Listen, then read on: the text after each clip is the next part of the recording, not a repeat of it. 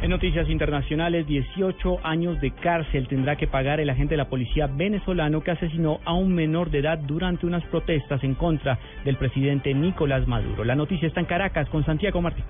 Hola, buenas tardes. En Venezuela fue condenado a 18 años de prisión el funcionario de la Policía Nacional que asesinó el pasado mes de febrero al adolescente de 14 años, Cluriver Roa. Hecho ocurrió durante unas protestas en el estado Táchira. El oficial Javier Mora Ortiz, de 23 años, quien admitió ser el responsable de la muerte del joven, fue imputado por los delitos de homicidio intencional, calificado por motivos fútiles e innobles, uso indebido de arma orgánica y quebrantamiento de pactos y convenios internacionales suscritos por la República.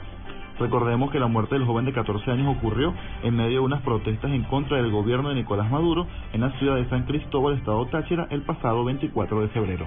Desde Caracas, Santiago Martínez, Blue Radio.